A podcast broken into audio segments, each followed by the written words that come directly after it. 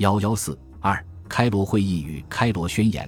太平洋战争爆发后，中国与美国虽然成为反法西斯战争的盟国，但两国政府间并无英美之间那样的经常性双边工作机制，更不用说像丘吉尔与罗斯福那样经常性的首脑会晤了。对此，中国政府多次抱怨受到不平等的待遇。为安抚中国并商讨战后世界安排。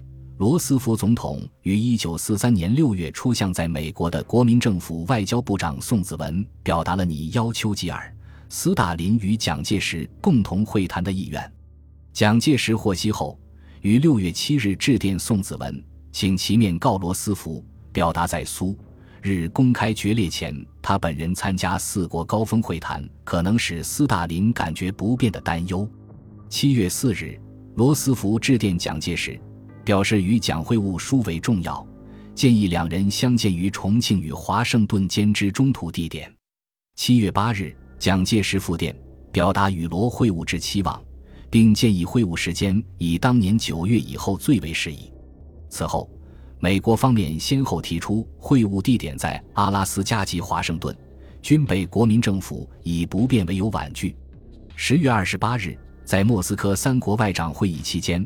罗斯福再次致电蒋介石，邀请将与他及丘吉尔三人在十一月二十日至二十五日期间在埃及的亚历山大会晤，当面讨论中美间及战后世界重要问题，以求圆满之解决。蒋介石于十一月二日复电表示愿意赴会，但在美、英、苏三国首脑会晤地点及日期决定后，罗斯福又于十一月九日致电蒋介石。将美英中首脑会晤改为十一月二十二日至二十六日在开罗举行。蒋介石获悉罗斯福将与斯大林举行会谈，担心中美首脑会晤在美苏首脑会晤之后，遂电罗斯福，希望中美会晤安排在美苏会晤之前。罗斯福复电允诺。为出席开罗会议。国民政府军事委员会参事室与国防最高委员会秘书厅分别准备了中国拟在会议上所提问题的方案。这两个方案涉及日本无条件投降应接受条款、盟国间战时军事与政治合作、战后重要问题及战后中美经济合作等问题。其主要内容包括：日本应完全解除武装，其战犯交付联合国审判，将旅顺、大连。台湾及澎湖列岛琉球归还中国，赔偿中国自九一八起一切损失，加强中美军事合作。中美应联合先行收复缅甸。中美英苏共同或分别承认朝鲜独立，保证印度于战后立即获得自治领地位。战争结束后，现有之联合国团体应继续存在，而以四大国为主席团，维护世界和平之责。战后，美国在资金与技术方面协助中国经济重建，树立健全制度。这两个方案集中体现了国民政府对开罗会议的期望，其重点在收复中国失地、提高中国国际地位及加强中美合作等方面。蒋介石本人对第一次与美、英首脑举行高峰会议也抱有很大的期望。十一月十八日，即离开重庆赴开罗这一天。他在日记中写道：“此次与罗丘会谈，应注重于最大之问题：甲、国际政治组织；乙、远东委员会组织；丙、中英美联合参谋团之组织；丁、占领地管理方案；戊、反攻缅甸之总计划；己、朝鲜独立；庚、东北与台湾应归还我国。”显然。蒋介石对此次会谈与正在进行的世界大战，尤其是战后世界安排之间的关系具有足够的认识，但因首次与美英首脑会晤及中国本身的实力，他又持十分谨慎的态度。于此去与罗丘会谈，应以谈博自得、无求于人为唯一方针，总使不辱其身也。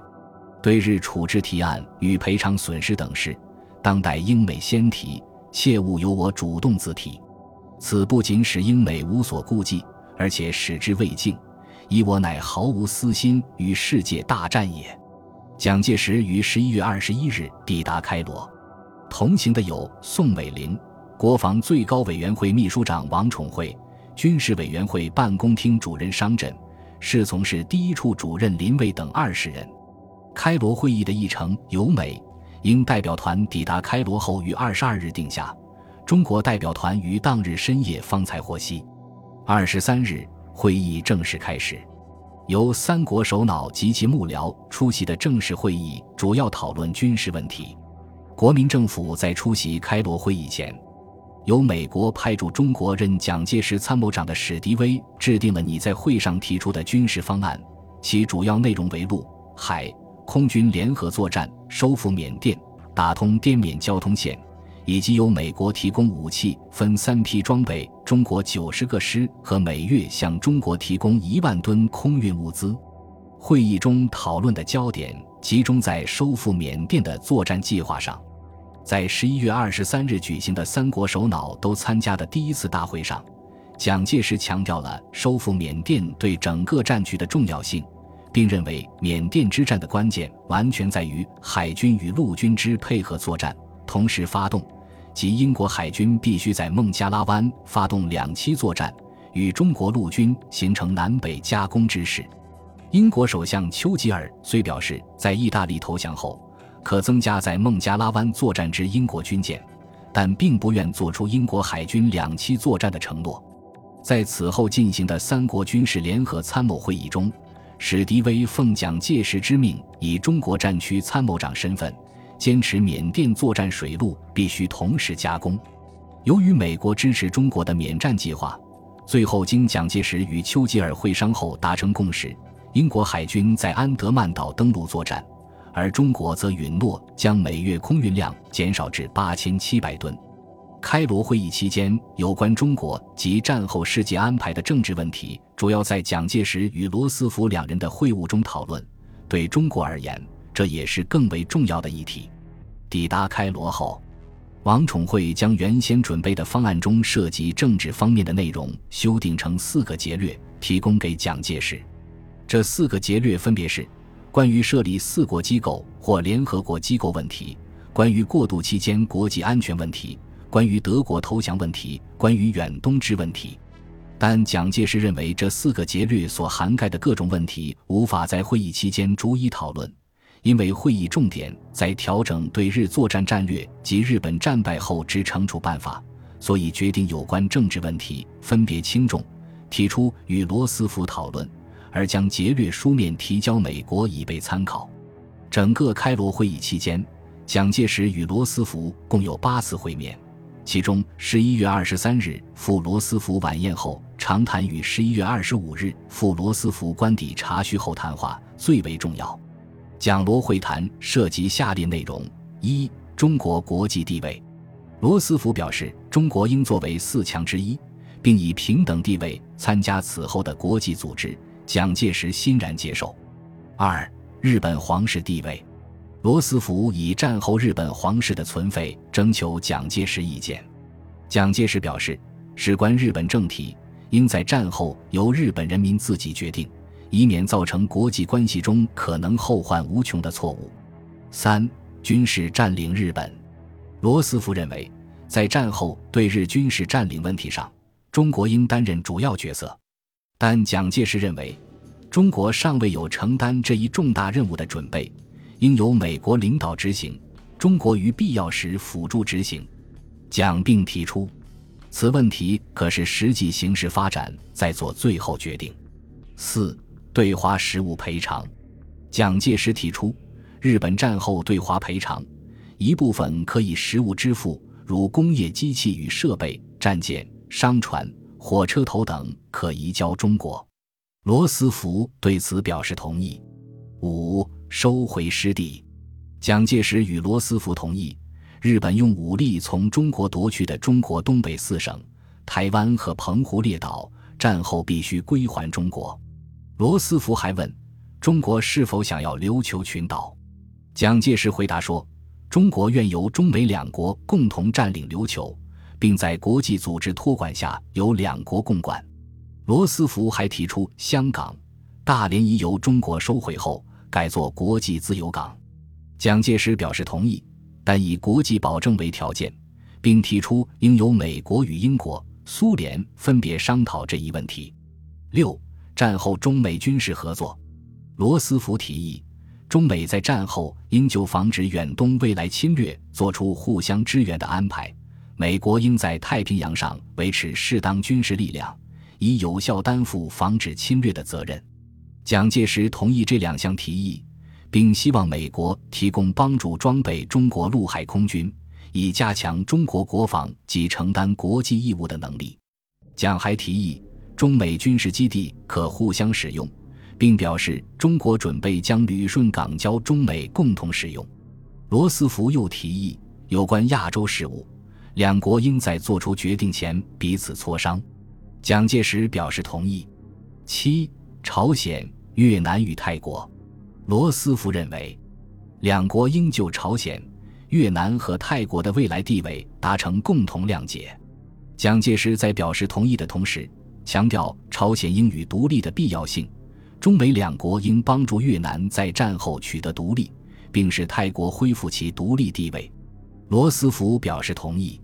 八，战后对华经济援助，蒋介石认为，战后中国经济重建十分艰巨，希望美国能给予各种形式的财政援助和技术援助。罗斯福表示，对此问题将予以认真考虑。九，外蒙古、唐努乌梁海，罗斯福特别问到唐努乌梁海的现状及其与邻近地区的历史关系。蒋介石指出。唐努乌梁海原为外蒙古的组成部分，后被俄国夺走。外蒙古与唐努乌梁海皆原属中国，应与苏联谈判解决。十、统一指挥问题，蒋介石提议中美成立参谋长联合会议，或中国加入现有的英美参谋长联合会议，以示疑虑。罗斯福允诺与其军事幕僚商量，以便做出决定。根据罗斯福事后对其儿子所讲。他与蒋介石的会谈还涉及中国国内政局。罗斯福向蒋介石建议，国民党应在战争期间与共产党组成一个联合政府。蒋介石则表示，如果美国保证苏联能尊重中国东北的边界，他可以邀请共产党参加国民政府。根据蒋罗会谈商谈结果，罗斯福令其特别助理霍普金斯起草了会议宣言草案。并首先交中国代表团审阅，蒋介石对其内容表示可以同意，但草案中漏缺澎湖列岛应予加上。十一月二十六日，美方约中，英代表团共同商讨会议宣言草案时，英方对宣言草案提出修改意见，欲将东北、台湾与澎湖列岛等当然应归还中国改为当然必须由日本放弃。将决定使朝鲜成为一自由独立之国家，改为脱离日本之统治，实际上是对宣言草案只字未提被日本占领的英国在远东的属地不满。中国参加此次商讨的王宠惠当即明确表示反对，指出日本放弃之后归属何国，如不明言转资疑惑，如不明言归还中国，则无联合共同作战，反对侵略之目标太不明显。由于美国代表团支持中国的立场，英国上述提议未被接受。开罗会议于十一月二十六日结束。会后，罗斯福、丘吉尔赴德黑兰会晤斯大林。蒋介石在游览金字塔后，于二十七日离开开罗。十二月一日，中、美、英三国开罗宣言正式发表。三国军事方面人员关于今后对日作战计划已获得一致意见。我三大盟国决心以不松弛之压力，从海陆空诸方面加诸残暴的敌人。此项压力已经在增长之中。我三大盟国此次进行战争之目的，在于制止及惩罚日本之侵略。三国绝不为自身图利，亦无拓展领土之意。三国之宗旨，在剥夺日本自一九一四年第一次世界大战开始以后，在太平洋所夺得的或占领之一切岛屿，再使日本所窃取于中国之领土，例如满洲、台湾、澎湖列岛等，归还中华民国。日本亦将被逐出于其以暴力或贪欲所攫取之所有土地。我三大盟国枕念朝鲜人民所受之奴役待遇。决定在相当期间使朝鲜自由独立。我三大盟国抱定上述之各项目标，并与其他对日作战之联合国家目标一致，将坚持进行为获得日本无条件投降所必要之重大的长期作战。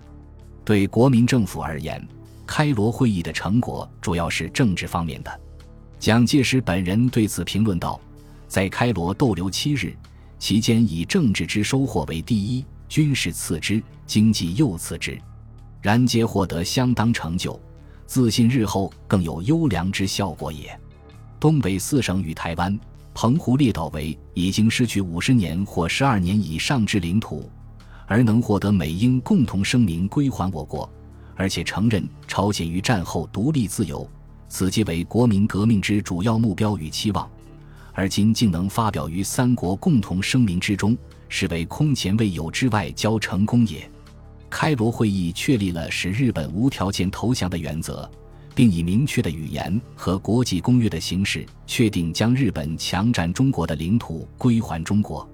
会议也进一步提高了中国的大国地位，因而成为民国外交史中重要的一页。